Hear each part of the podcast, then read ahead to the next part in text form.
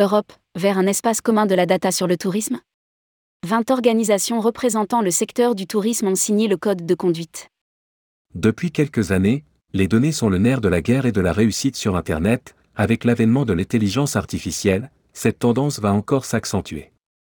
Pour permettre au secteur du voyage de progresser et stimuler la compétitivité, 20 organisations représentant le secteur ont signé un code de conduite sur le partage des données.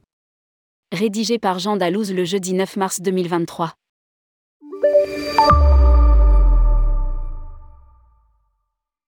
La data est l'or noir du XXIe siècle.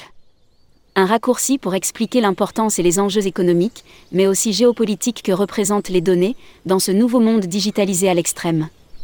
À lire, Big Data, Big Brother, un cahier spécial de tourmag.com sur les données. Ni l'or, ni le pétrole, ni le gaz ne sont aussi précieux que les données. Pense même Wayoul Maki.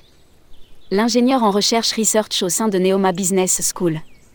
Alors que ce nouveau carburant s'est imposé dans le secteur du voyage à mesure de la digitalisation du secteur, l'intelligence artificielle va-elle enfoncer le clou? Face à l'enjeu crucial que représentent les données, les professionnels européens du tourisme ont adopté un code de conduite non contraignant sur le partage de la data. Qu'est-ce que le code de conduite sur le partage des données? Ce document clarifie les principaux aspects à prendre en compte dans les accords de partage de données et devrait contribuer à instaurer la confiance et à favoriser les accords de partage de données précise le communiqué de presse de l'ECTA.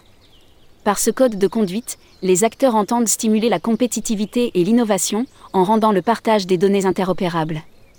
Si nous résumons, à l'avenir les acteurs du secteur doivent pouvoir utiliser les données, même si ce ne sont pas les seuls.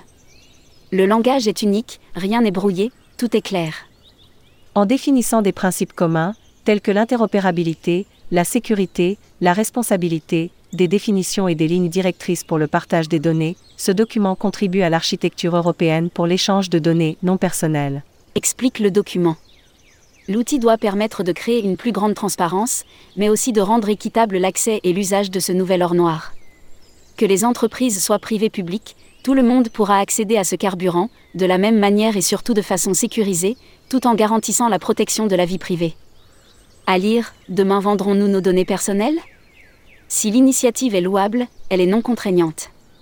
Ce code de conduite est un moyen de partager activement les données relatives au tourisme et constitue un premier pas important vers les objectifs d'un espace européen commun de données sur le tourisme, qui est en cours de préparation.